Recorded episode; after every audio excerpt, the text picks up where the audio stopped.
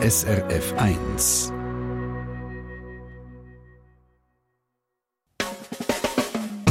Deine Mundart auf SRF 1. Mit der Tama Wakisen am Mikrofon und deine Mundart gehört ihr zum letzten Mal das Jahr. Wir nehmen das natürlich zum Anlass und lassen Mundart Höhepunkt von dem Jahr nochmal la Revue passieren. Der Simon Lüthold aus der Mundart-Redaktion hat seine Highlights zusammengetragen, die er das Jahr jeweils entdeckt hat.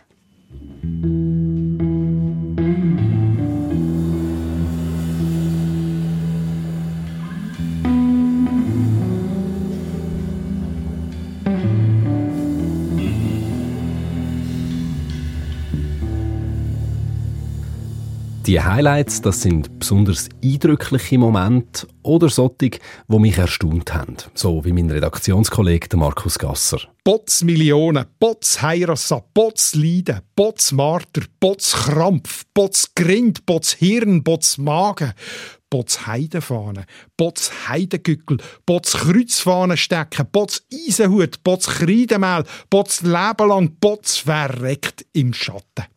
Um so Ausrufe mit Bots und noch ganz viele andere sogenannte Ausrufe des Erstaunens ist es in einer ganzen Episode vom Dini Mundart Podcast gegangen. Nadia Zollinger und Markus Gasser haben erklärt, was es mit diesen Ausrufen auf sich hat und, besonders spannend, sie haben auch eine Anleitung geliefert, wie man selber neue kann erfinden Wenn ich jetzt selber so einen Ausdruck erfinden will, das heißt, ich nehme jetzt einfach Bots und dann zwei Wörter, die möglichst schräg sind und nicht zusammenpassen. Ja, das ist schon mal eine gute Ausgangslage. Ähm, aber man muss dann ein bisschen schauen, dass die Wörter auch wirklich Wirkung haben. Oder? Also, dass sie gut tönen, dass man sie kann rausschmettern, dass mhm. sie einen guten Rhythmus haben. Oder? Also die Mischung von Vokal und Konsonanten ist wichtig. Also Holzzöpfel und Zipfelkappen, oder? das macht so Mhm. Also so Zischlaute, die zusammen gut funktionieren. Du hast mal ein Beispiel jetzt, wo wir, äh, wo wir vorbereitet haben, hast einmal gesagt, etwas mit Bots Brotbrösmeli. Mhm. Und Brotbrösmeli ist jetzt nicht so wahnsinnig eigentlich so brr, brr, brr, das kannst du nicht so rausklopfen. Also es ist zwar mhm. ein lustiges Wort, aber, äh, Gleich es, knapp daneben. Ja, knapp daneben, genau. Mhm. Dann äh, Alliterationen sind dankbar, oder? Also Pulverdampf und Pistolenrauch, PP. Und dann ist es natürlich schon auch wichtig, dass man ähm, knallige Bilder nimmt, also schräge Bilder, Sachen, die man nicht würde erwarten oder Also in dem Zusammenhang geht fast alles. Was war deine Erfindung? Bots, Waffeleisen und Gummistiefel. Waffeleisen und Gummistiefel. Oder zwei Sachen, wie du gesagt hast, zwei Sachen, die überhaupt nichts miteinander zu tun haben, aber wenn man sie zusammennimmt, gibt es irgendwie einen witzigen Effekt. Genau. Apropos Neuschöpfungen. Seit 2012 gibt es ja auch wieder neue Kasperli-Geschichten, unter anderem auch vom und mit dem Nick Hartmann. Und da gibt es auch neue Botsformen. Zum Beispiel Bots Nasenböck und Wasserfall.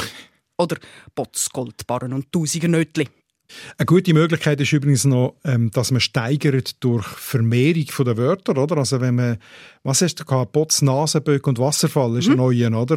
Könnte man jetzt machen Bots, Bots, schleimige Bots schleimige Nasenbögen und eiskalter Wasserfall. Mhm. Also mein Liebling bei diesen Steigerungsmöglichkeiten kommt auch wieder vom Hotzenplotz, wo der nämlich richtig hässig ist. Dort ist dann mehr ein Ausruf der Wut. Sagt er ja Botzkanonen, Raketen, Bomben, Granaten, Pulverdampf und Pistolenrauch. also das ist der ausgebaute Pulverdampf und Pistolenrauch. Sehr schön, ja. Und jetzt noch, äh, wo ich so nicht erwartet habe, im Idiotikon habe ich ganz viele so Paarbildungen gefunden aus dem 16. Jahrhundert. Also so etwas wie Botz Hühnertod und Gückelwade oder Botz Schüsselkorb und Hennendarm. Botz Rinderzahn und Ochsenhorn, Botz Ofenleim und Wachtlerschwanz. Das ist doch grossartig. Die ganze Episode über die Ausrufe des Erstaunens findet Sie auf unserer Webseite srf.ch-audio unter dem Suchbegriff Deine Mundart.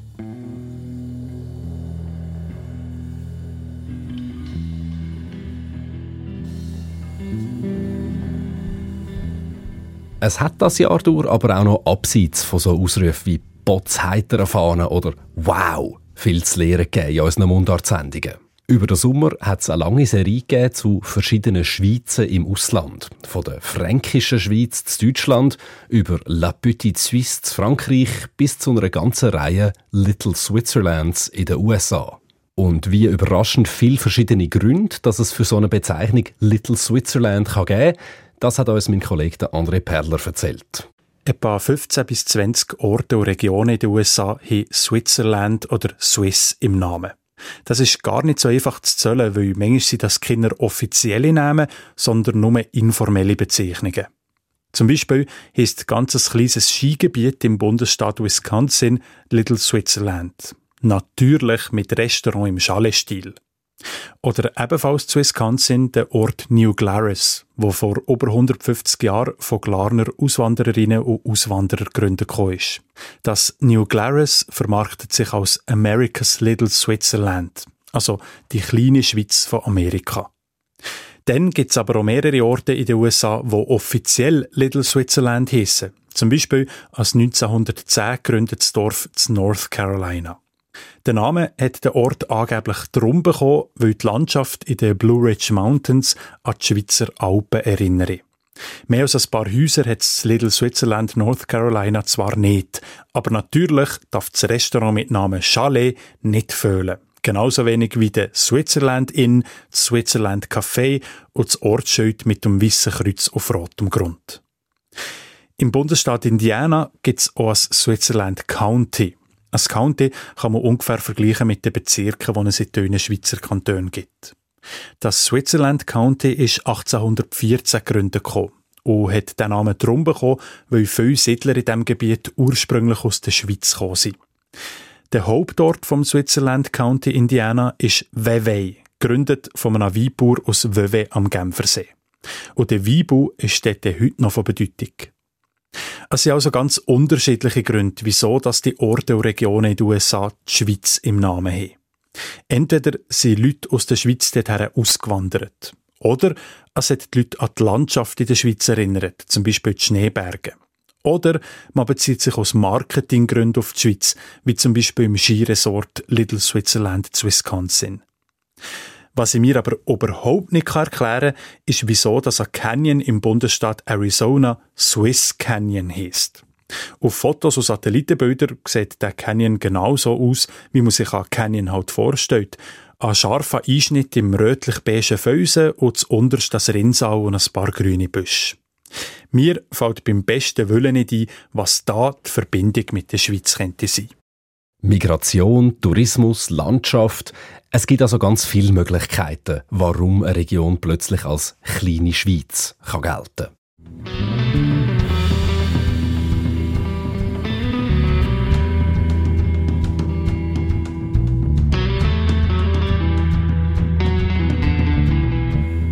Die Welt der Mundart und der Mundartkunst ist das Jahr im Februar schwer erschüttert worden. Der Endo Anaconda ist gestorben. Er ist einer der ganz Grossen, literarisch sehr bewandert, ein kreativer, talentierter Texter und ein Künstler durch und durch.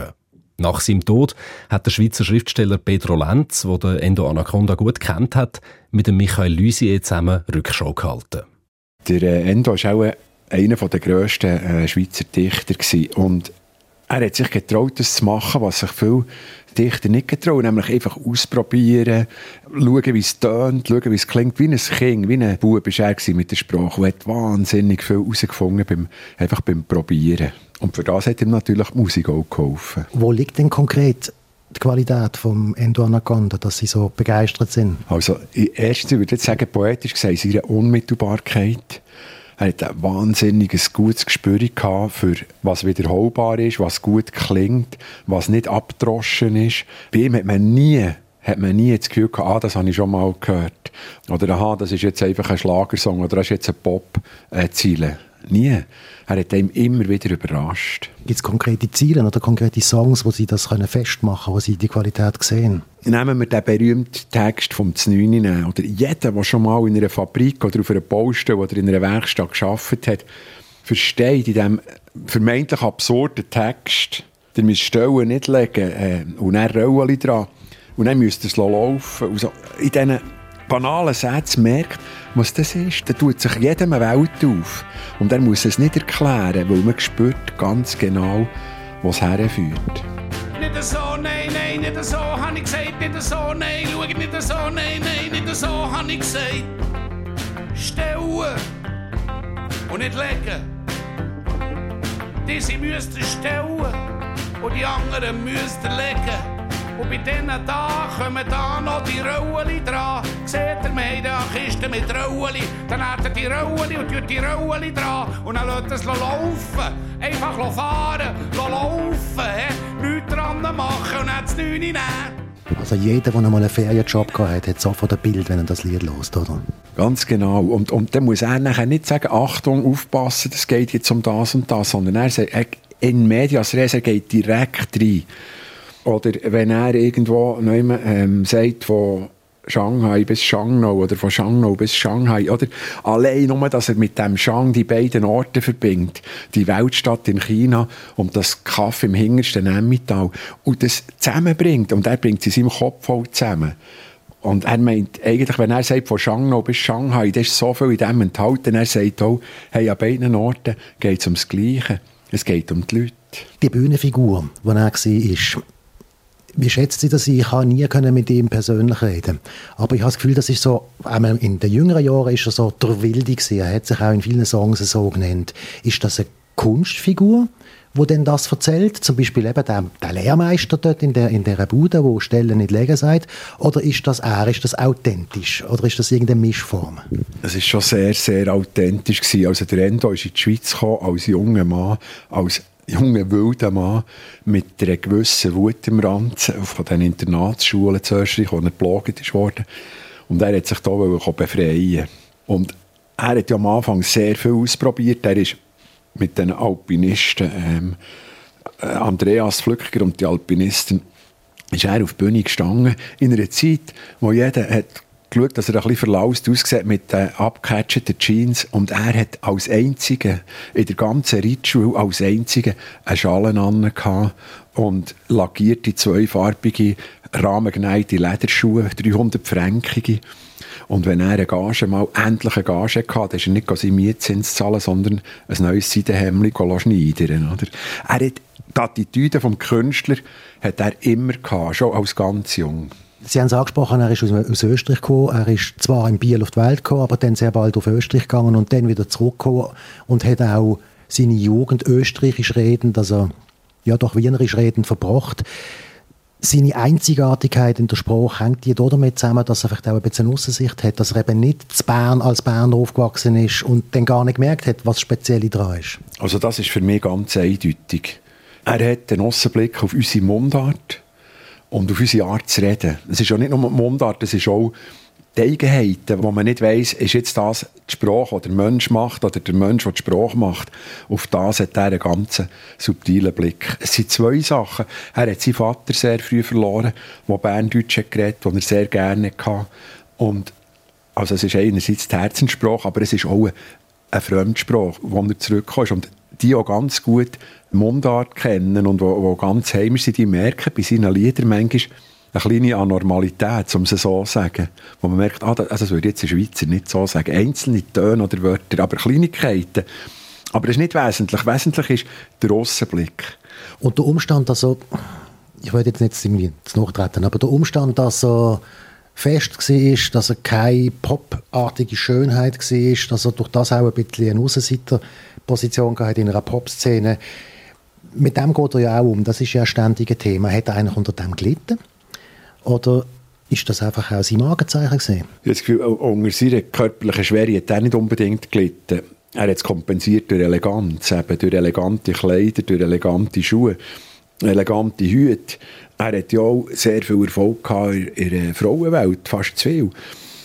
Aber er hat nicht unter dem gelitten, aber er hat natürlich unter seinem nicht gesungen sein, hat er schon gelitten. Ich sage jetzt nicht gesungen sein, er hat äh, viel Suchtprobleme gehabt und er, er sagt es auch selber, er hat immer gesagt, dass er ein süchtiger Mensch ist und, und gegen das ist auch eigentlich nicht unbedingt etwas zu sagen, aber das bringt natürlich sehr viele Probleme mit sich, zwischenmenschliche Probleme, finanzielle Probleme etc.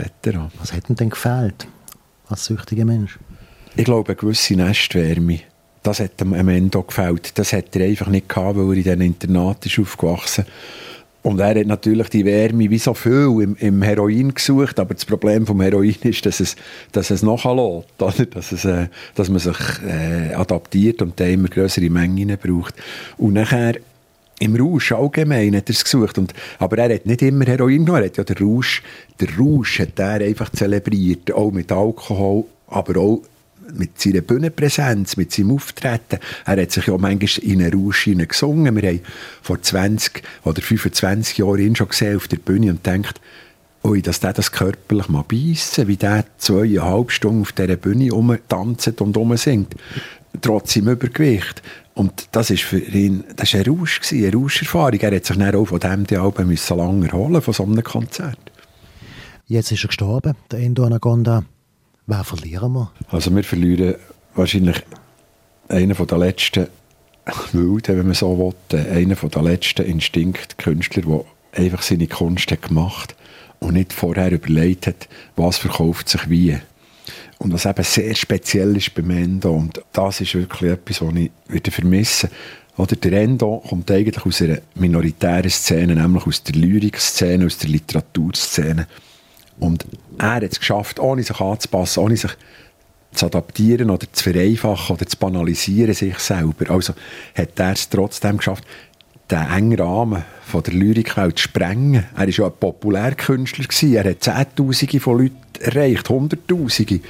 Aber er hat keine Kompromisse gemacht in der Kunst für das. Und das finde ich einmalig. Und, und das verlieren wir. Und es gibt nicht mehr Menschen, die das noch haben.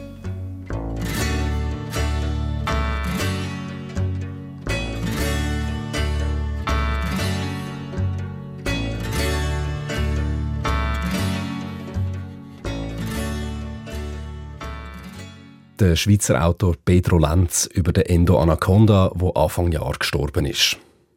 Und noch ein zweiter Todesfall hat die Schweizer Mundartszene das Jahr umtrieben, auch wenn er schon 50 Jahre her ist. Heimlich hat er uns schon durch die ganze Sendung begleitet. Der da.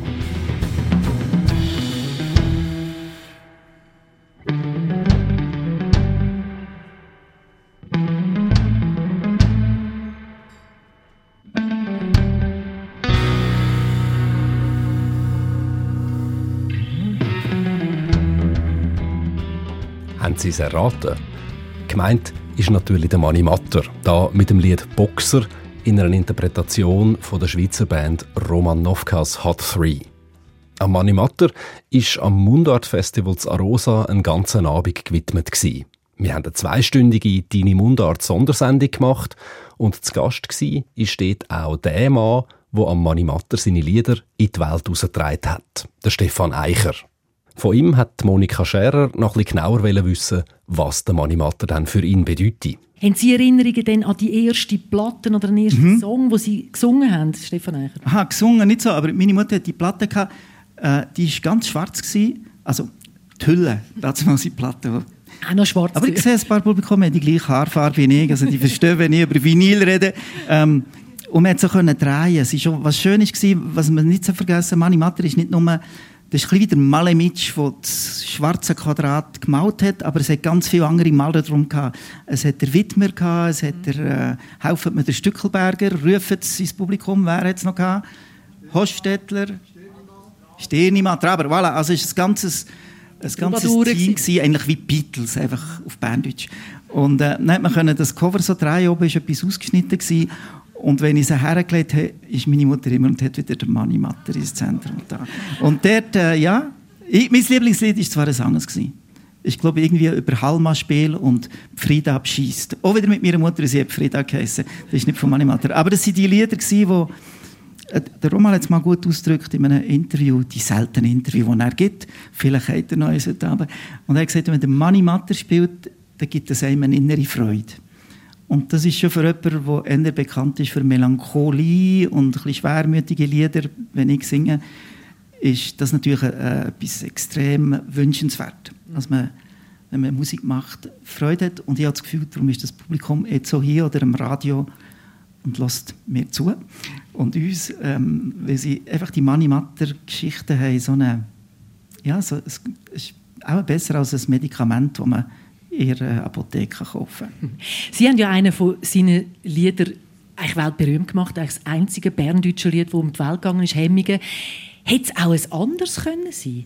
Tüpfen, sage ich mal. Ja, schwierig. Also, also nicht, nein, natürlich, ja, das hätte es können sein. Und äh, ich habe noch lange daran herumgewerkelt, äh, äh, zweites, ein drittes oder ein viertes. Aber Hemige, Hemige kann man auf Französisch sagen, äh, ich habe natürlich die Idee, wie alle gute Ideen kommen nicht von mir. Ich habe die gestibitzt. Ähm, Kuno Launer, der da zum in Zürich West schon äh, Matter-Adaptationen gemacht hat, der nicht Englisch gesungen hat, in der Hochdeutsch als Grauzone. Die Band, die ich drin war, von meinem Bruder Martin Eicher gemacht hat. Er ist auf das Berndeutsche und ähm, hat ihm natürlich so eine, so eine Punk-Attitüde gegeben, wo man vielleicht nicht heutigen Bands vielleicht ein schwieriger geben könnte. Voilà. Und ähm, ja, Hemmungen. Ich habe einfach keine Ahnung mehr, warum. Es war ein Musiker, habe ich mal gelesen, oder? wo irgendwie ein Musiker von, von der Band, wo dann... Nein, nein, aber wirklich Kuno, Kuno kopieren. Kuno kopieren. So, voilà. Seien wir doch mal ehrlich. und, und er ist noch, in meiner Familie wird viel äh, äh, Musik aus dem Osten gelassen, also Gypsy, mhm. sagen die vielleicht, oder? Und dort habe ich einen Musikerfreund, der gesagt hat, äh, Brassens sei einfach abgekupferte äh, Zigeunermusik, um es ein bisschen, mhm. dass die Leute verstehen, ob schon ein schönes Wort ist. Ähm, es ist Musik von den Fahrenden, einfach do doppelt äh, so schnell ist das Original, sie spielen es halb so schnell. Und habe das mal ausprobiert und habe Brassens und Matter einfach zweimal so schnell gespielt und ähm, das geht, das ist eigentlich so das Wundermittel gewesen, wo die Franzosen haben sich gerade an Brassens erinnert mit einem komischen Akzent. Voilà. Und wie das tönt, wenn der Stefan Eicher am Manimatter seine Hemmungen doppelt so schnell spielt, das lassen wir uns jetzt zum Schluss noch in voller Länge an.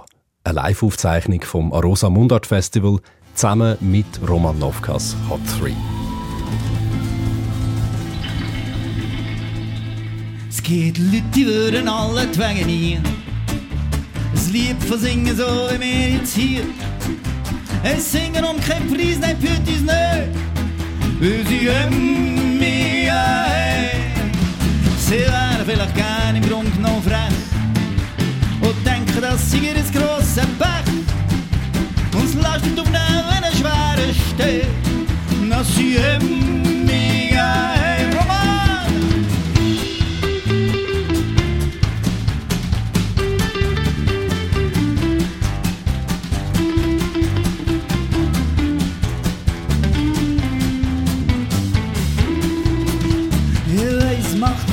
verschlagen im Stimm. Da manchmal dünkt es muss sie nicht so schlimm. Es ist gleich das Glück, wenn man es gar nicht will. Dass wir in mir Man stellt den Mann vor ein anderes Weg. Und es käme ein hübsches Mädchen dran. Jetzt schauen wir noch höchstens ein bisschen auf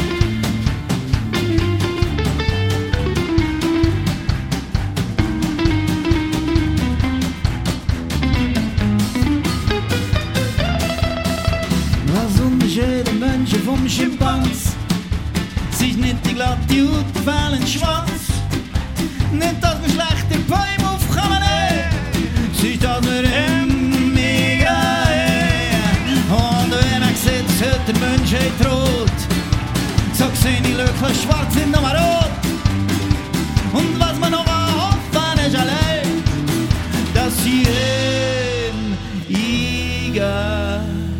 Hey.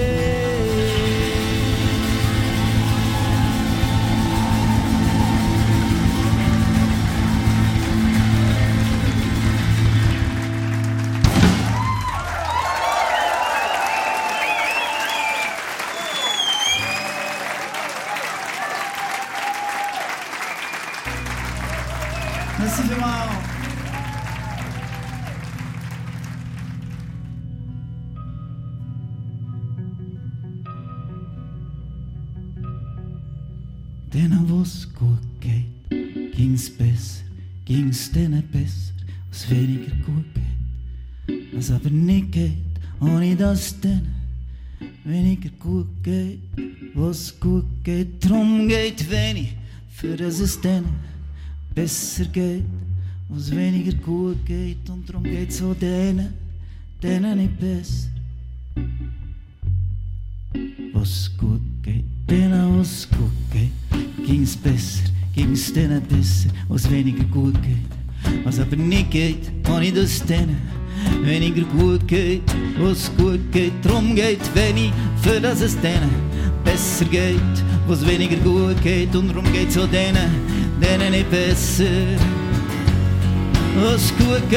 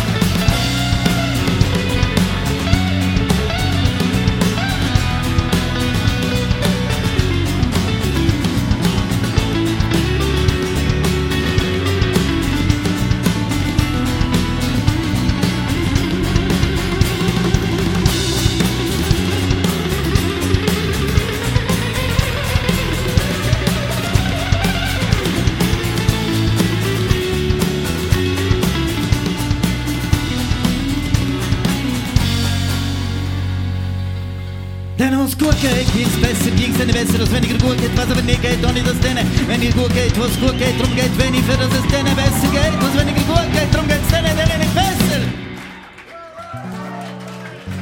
Was gut geht.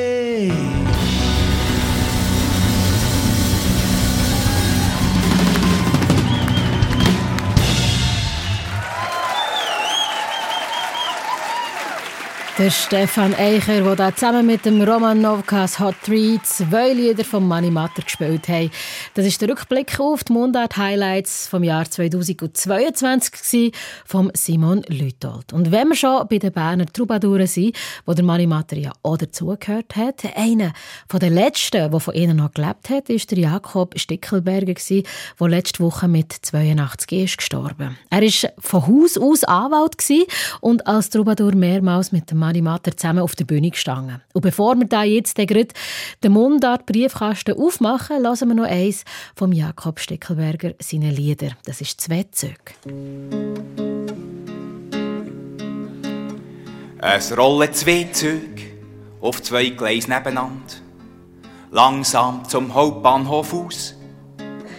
Im einen sitzt sie mit dem Billet in der Hand, im anderen er schaut geradeaus. Da drehen sie beide die Köpfe noch ein bisschen. Die Sicht ist durch die Fenster ein trübt. Sehen sich einander schräg vis-à-vis und haben sich sterblich verliebt. Der eine Zug fährt schneller, der andere kommt mit. Die Welt bleibt für beide so stehen. Sie bleiben benannt, bis auf wenige Schritte. Schauen sich das Gerechte jetzt an. Er will etwas sagen, aber der Krach schluckt, wo eine Weiche grad macht. Sie reisst am Fenster, aber ist schwach. Da haben sie beide bisschen gelacht. Noch schneller die Züge, doch noch gern parallel. Sie fühlen sich längst schon als eins. Auf ewig gehen zusammen, passiere was will. Und das auf verschiedenen Gleisen. Jetzt schreibt er auf die Scheibe, ich heisse Franz. Dort, wo er dran gehaucht hat. Da kann sie es nicht lesen, einmal nicht ganz, weil sie es in Spiegelschrift sieht. Jetzt rücken die Züge nah dies nah auseinander. Jeder auf eigenem Gleis. Und die Wirklichkeit nimmt für die zwei überhand. Aus ist die gemeinsame Reise. Sie kleben am Fenster, bilden sich ein. Das überwindet die Distanz. Und falls die Scheibe noch nicht putzt sollte sein, lesest noch heute heisse Franz.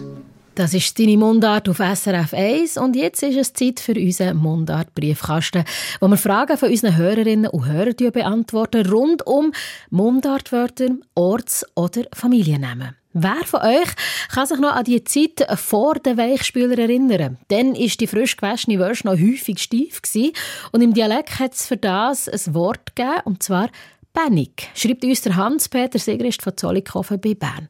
Von unseren Mundart-Experten möchte er jetzt wissen, von wo das Wort Panik für steife Wäsche herkommt. Der andere Perler hat Antwort darauf. Panik ist verwandt mit Bändigen und Bann.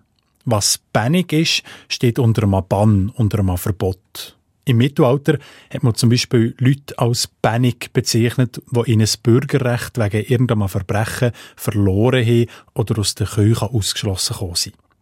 Und auch Sachen und Tiere, die unter einem Bann gestanden sind, hat man früher als Panik bezeichnet. Zum Beispiel steht in einem Zürcher Fischereigesetz aus dem Jahr 1537, Diejenigen Fische, welche nicht bännig oder nicht zu klein sind, sollen auf den Fischmarkt gebracht und daselbst verkauft werden. Also die Fischer sollen ein Fang auf dem Fischmarkt verkaufen, aber nur Fische, die nicht zu klein sind und nicht verboten sind zu fahren, also eben bännig sind. Die alten Bedeutungen von bännig sind heute verschwunden. Es gibt ja auch keine Bannen mehr. Heute redet man eher von Verbot oder sind Sachen verboten oder Tiere sind geschützt. Die Bedeutung von Panik hat sich darum verschoben und hat nur noch indirekt mit dem Bann zu tun. Als zahmes Tier kann man im Kanton Bern und im Aargauer Fricktal als Panik bezeichnen, weil sie nicht wild sind, sondern eben zahm. Sie sind quasi bändigt. Und dann gibt es eben noch die Bedeutung, die Hans-Peter Sigrist kennt, mit der Bänige, also steife Wäsche. Die Wäsche ist im Idiotikon-Artikel zu Panik nicht erwähnt, aber dafür störrische und widerspenstige Menschen und Tiere. Oder Heppere, die beim Kochen nicht wie weich kommen, denen sagen wir im Luzernischen auch Panik. Das Gemeinsame ist also das Widerspenstige. Steife Wäsche ist auf eine Art auch widerspenstig, wenn sie sich nicht gut zusammenlegen zum Beispiel. Aber mir ist gleich nicht ganz klar, was Widerspenstigkeit mit Panik, also unter einem Band stehend, soll zu tun haben. Widerspenstigkeit ist eigentlich genau das Gegenteil von zahm und bändigt. Das Idiotikon schreibt, die Bedeutung von Panik käme weg von der Vorstellung, dass das Widerspenstige durch Zaubermächte zustande käme. Also dass widerspenstige Tiere und Menschen unter einem bösen, magischen Bann stehen. Ja, vielleicht. Der Glaube an Obernatürliches war unter unseren Vorfahren früher ja ganz normal. Interessant ist aber gleich, dass es für steife Wäsche und auch andere widerspenstige Sachen, Tiere und Menschen noch ein anderes Dialektwort gibt nämlich Upanic. Also gerade das Gegenteil von Panik. Auf den ersten Blick ein totaler Widerspruch. Aber hinter Upanic steckt die Vorstellung, dass sich etwas oder jemand Widerspenstiges nicht bändigen Panik hingegen bezieht sich eben wahrscheinlich darauf, dass jemand oder etwas unter einem bösen Bann steht und darum widerspenstig ist. Panik und Unpanik, zwei gegensätzliche Wörter, die aber die gleiche Bedeutung können haben nämlich widerspenstig und steif. Und beide Wörter, Panik und Unpanik, leiten sich also vom Bann, also vom Bändigen ab. Als nächstes geht es darum, wie man dem sagt, wenn man mit Anlauf übers glatte Eis rutscht. Ursula Binschädler von Winterthur hat uns geschrieben, sie sei Zweifelden aufgewachsen und sagt dem Zieseln wenn man vor allem als Kind mit den Strassenschuhen über gefrorene Fläche rutscht. Und die Fläche ist eine Zieselbahn. Die Leute in ihrem Umfeld verstehen das Zieseln aber nicht. Jetzt möchte Ursula Binschädler von unseren Mundartexperten wissen, wo das Wort Zieseln herkommt, ob es vielleicht mit Eis zu tun hat und wie man in anderen Dialekten und im Hochdeutschen für Zieseln sage. Der andere Perler hat recherchiert. Also mit Eis so sieht man in meinem Dialekt am Eis, hat Zieseln nichts zu tun, auch wenn es fast gleich tönt. Weil die Grundbedeutung von Zieseln oder Ziesen ist laut dem Idiotikon in dünnem Strahl fließen, rinnen, spritzen. gar nichts mit Eis, sondern mit Flüssigkeiten. Und inspiriert von der Bewegung, vom Tempo, das eine Flüssigkeit hat, wo in einem dünnen Strahl fließt oder spritzt, kann Ziesen oder Zieseln eben auch eilen, schnell gleiten bedeuten. Das ist die Verbindung zum über das Eis gleiten. Weil der Idiotikon-Artikel zu Ziesen und Zieseln noch nicht fertig ist, kann ich leider nicht sagen, ob man neben Weinfelden schon noch am Ort Zieseln sieht, für über das Eis gleiten. Aber ich kann sagen, was es schon noch für Wörter dafür gibt. Ganz in der Nähe von Weinfelden, in weiten Teilen vom Kanton Thurgau, sieht man Schliesseln oder Schliesseln, wenn man mit den Strassenschuhen absichtlich über das Eis rutscht.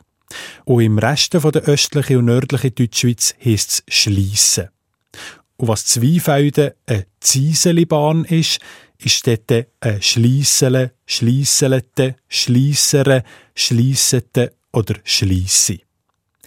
Im Westen der Deutschschweiz, vom Wallis bis in Aargau, ist Ziebe geläufig. Und die glatte Oberfläche, wo man darüber rutscht, sieht man eine Ziebe oder ein Ziebeis. Und bei uns im Friburger Deutschen gibt es noch die, die Ziebeisle sagen, eben auf dem Ziebeis rutschen. Dann gibt es im Schweizerdeutsch auch noch Leisen, Riesen, Schleifen und Giessen. Alles Wörter für das mit Anlauf auf dem Eis rutschen. Auch im Hochdeutschen gibt es mehrere Wörter dafür. Schlittern, Schleifen, Schusseln, Rutschen oder Glitschen. Übrigens, für das über das mit Schuhen, die extra dafür gemacht sind, mit Kufen, braucht man an den meisten Orten ein anderes Wort als für das Rutschen mit Strassenschuhen. Meistens ist das Wort von der jeweiligen Bezeichnung für die Schuhe abgeleitet. Also Schleifschuhe, Schlittschuhe oder Schlöfle. Und im Hochdeutschen natürlich Schlittschuhlaufen oder Eislaufen. Ja, ich sage Schlöfle, André Perler aus der SRF Mundart-Redaktion. So, und jetzt steht da im Mundart-Briefkasten noch die Klärung von einem Familiennamen an. Heute ist es der Name Haudenschild und zwar hat der SRF 1-Hörer Martin Haudenschild von Steffisburg nach seinem Namen gefragt. Der Name erklärt der Hans-Peter Schifferle vom Schweizerischen Idiotikon im Gespräch mit dem André Perler. Hans-Peter, der Martin Haudenschild macht keine weitere Angaben, weder an HEMA dort noch Vermutungen zu der Bedeutung vom Namen. Ich habe den Namen bis jetzt ging als Hau den Schild verstanden, also aus drei Wörtern zusammengesetzt. Das ist ganz richtig. Der Familienname Haudenschild ist wie viele andere Familiennamen ein sogenannter Satzname. Die Namen sind meistens aus einem Verb, aus einem Artikel und aus einem Substantiv zusammengesetzt. Und weil das Verb vielfach in der Befehlsform im Imperativ steht, sagt man diesen Satznamen auch Imperativnamen. Und wie kommt jemand zum Satznamen Haudenschild? Es ist im Ursprung eine Art ein Spott oder Berufsübernahme für jemanden, der mit einem Schild zu tun hat. Ein Schild ist eine mittelalterliche Verteidigungswaffe. Mhm. Ein Haudenschild ist also vielleicht ein Schildträger gewesen. Also ein Krieger, der mit einem Schild bewaffnet war. Vielleicht auch ein Krieger, der findliche Schild zerhauen hat. Mhm aber vielleicht auch einfach ein Name für einen Schmied, der Schild hergestellt hat. Also der Haudenschild hat irgendwie mit einem Schild zu tun gehabt. Wie muss man sich dort den Steg von so Satznamen vorstellen? Hat man sich mit diesen Namen ein geneckt und irgendwann ist einer an der Person haften geblieben? Ja, genau, so etwa kann man sich das vorstellen. Ein Satzname macht sich immer irgendwie lustig über den Namensträger, den er bezeichnet. Das kommt zum Beispiel auch im mittelalterlichen Passionsspiel zum Tragen, wo die Grabwächter am Grab von Jesus so kriegerische Zunahmen haben wie Schrothelm, also Schrote den Helm oder eben auch Hau den Schild. Neben Hau den Schild gibt es ja noch andere Satznamen in der Schweiz. Kannst du noch ein paar aufzählen? Zum Beispiel Hauenstein, Klopfenstein und Spaltenstein, mhm. was so viel heißt wie Haue den Stein oder Klopfe den Stein oder Spalte den Stein. All drei sind Übernahmen für einen Steinmetz oder einen Steinhauer.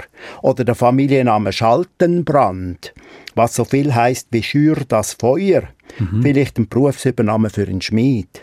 Oder dann noch Schlag in Haufen, Schlag in den Haufen, wobei man da nicht genau kann sagen auf was genau sich der Name bezieht. Die tönen schon alle recht lustig, die Satznamen. Aber nochmal zurück zu Haudenschild. Weiss man, wenn und wo als der Familienname entstanden ist? Wie alle Familiennamen bei uns ist auch Haudenschild sicher im 12. bis 14. Jahrhundert, also im Spätmittelalter, entstanden. Der Typus von diesen Satznamen ist in dieser Zeit gross Mode geworden. Zu Basel ist der Familienname Haudenschild in der Form Hohenschild schon 1350 bezeugt und in der Gegend von Wiedlisbach und Niederbipp, wo der Name noch heute Bürgername ist, seit etwa im Jahr 1520 sagt Hans-Peter Schäferli vom Schweizerischen Idiotikon über einen Familiennamen Haudenschild. Da ist also ein sogenannter Satzname und geht auf einen Krieger oder auf einen Schildmacher zurück. Und damit ist jetzt mal genug Mundart-Briefkasten für heute. Gerade anschliessend geht es dann noch um ein neues Buch mit berndeutschen Mundartgeschichten, aber jetzt zuerst mal Mundartmusik und zwar mit ganz viel Soul. Mein King mit Wiederie.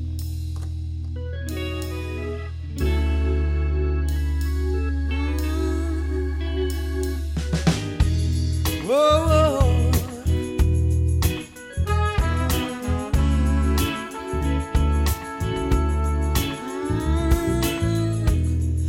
der Schule am Rhein, es war im Juni, nur du und ich.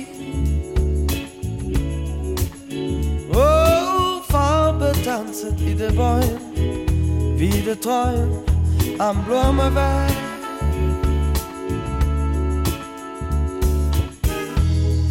In der Luft, du von Lilien.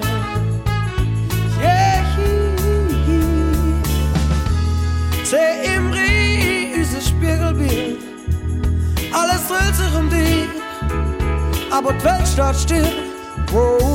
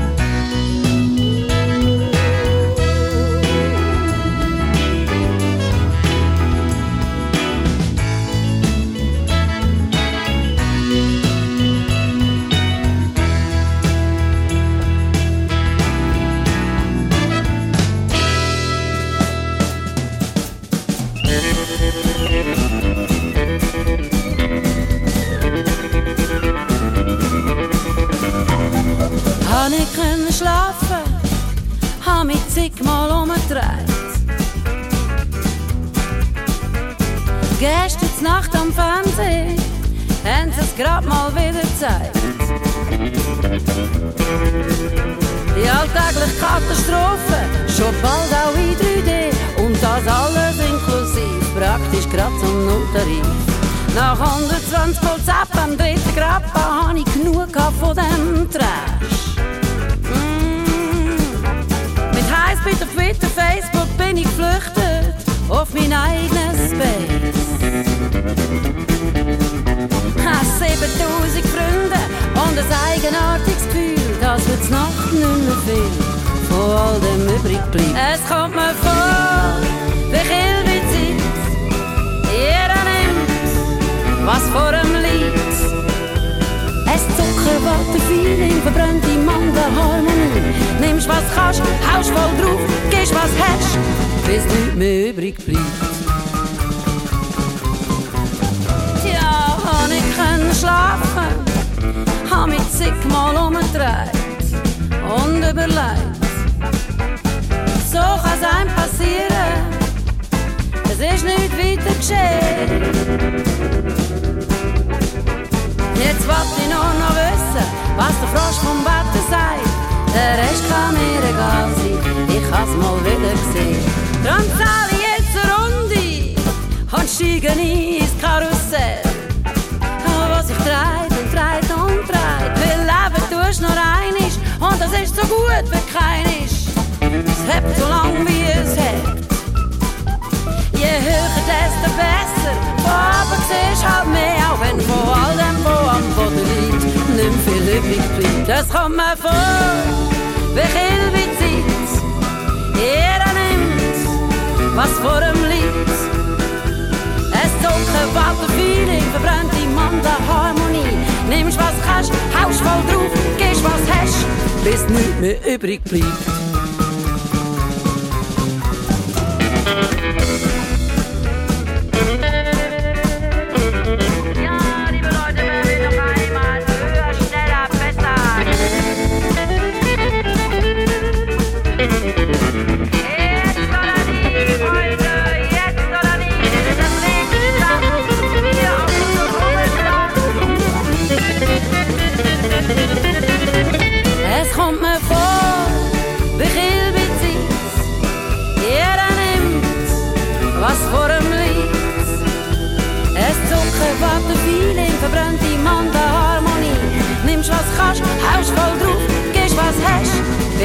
Mehr übrig bleibt.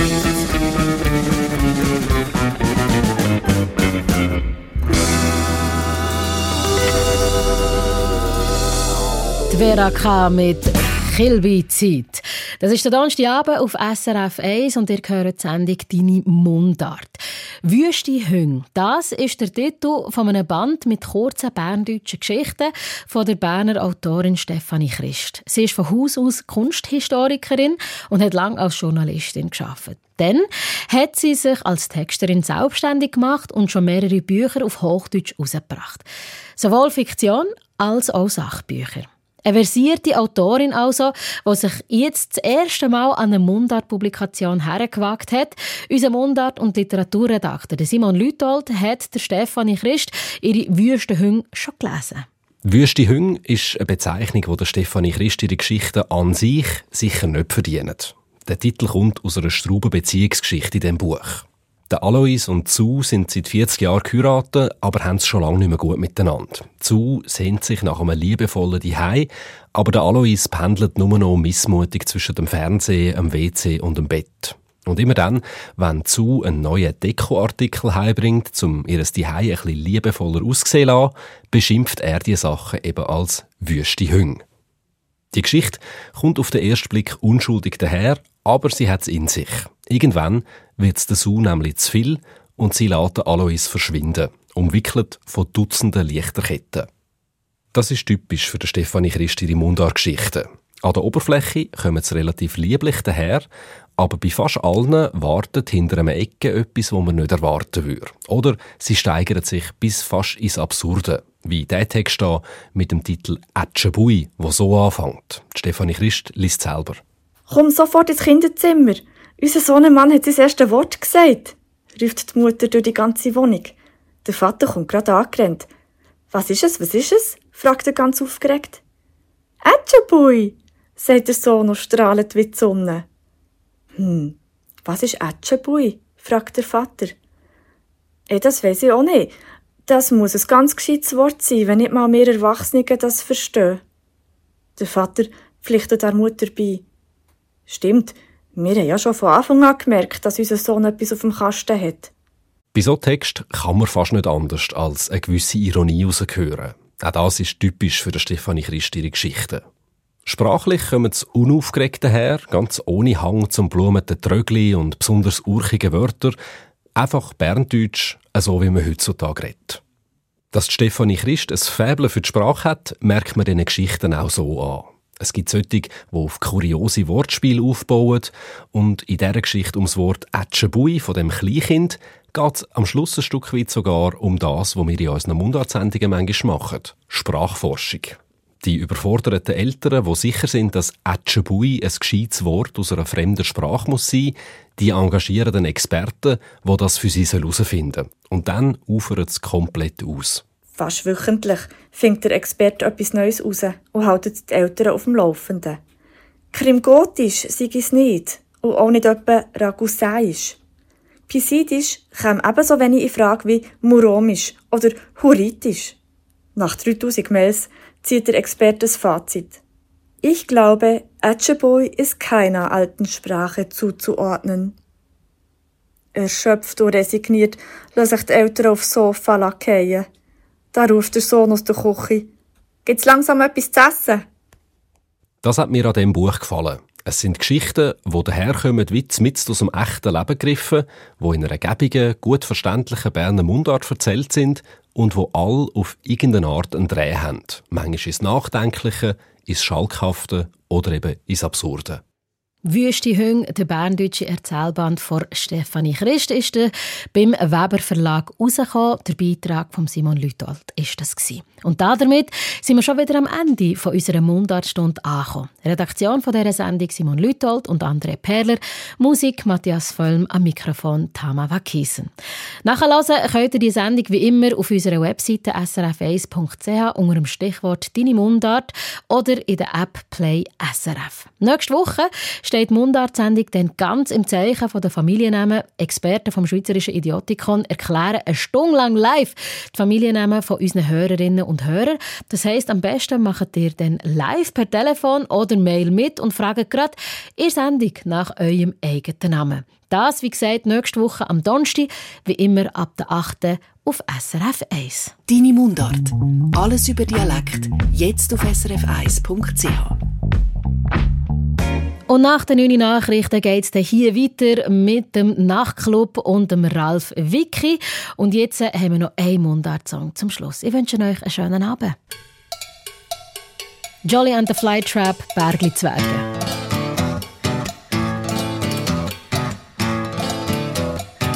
Ganz weit oben, ganz weit hinten gibt's zwei Berge. Und auf einem von diesen Bergen wohne ich mir.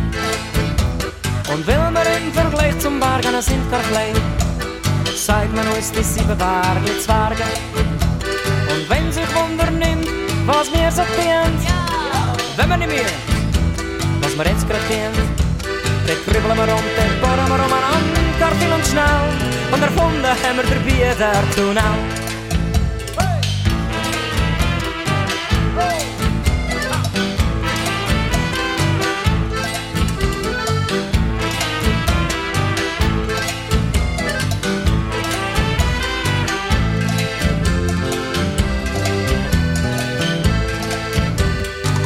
Vor lauter Glück, vor lauter Stolz über unsere Erfindung haben wir und verglochen jeden Tag. Und wenn der Abend kommt und die Sonne sinkt ins Tal, dann gehen wir Bergle Zwerge wieder heim.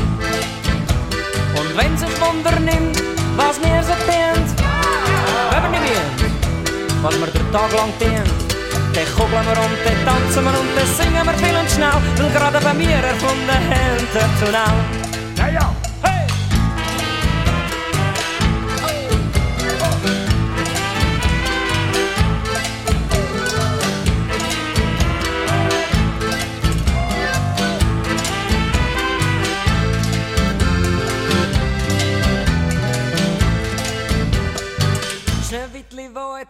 Jolly and the Flytrap mit Bergli Zwerg. Eine Sendung von SRF1. Mehr Informationen und Podcasts auf srf1.ch.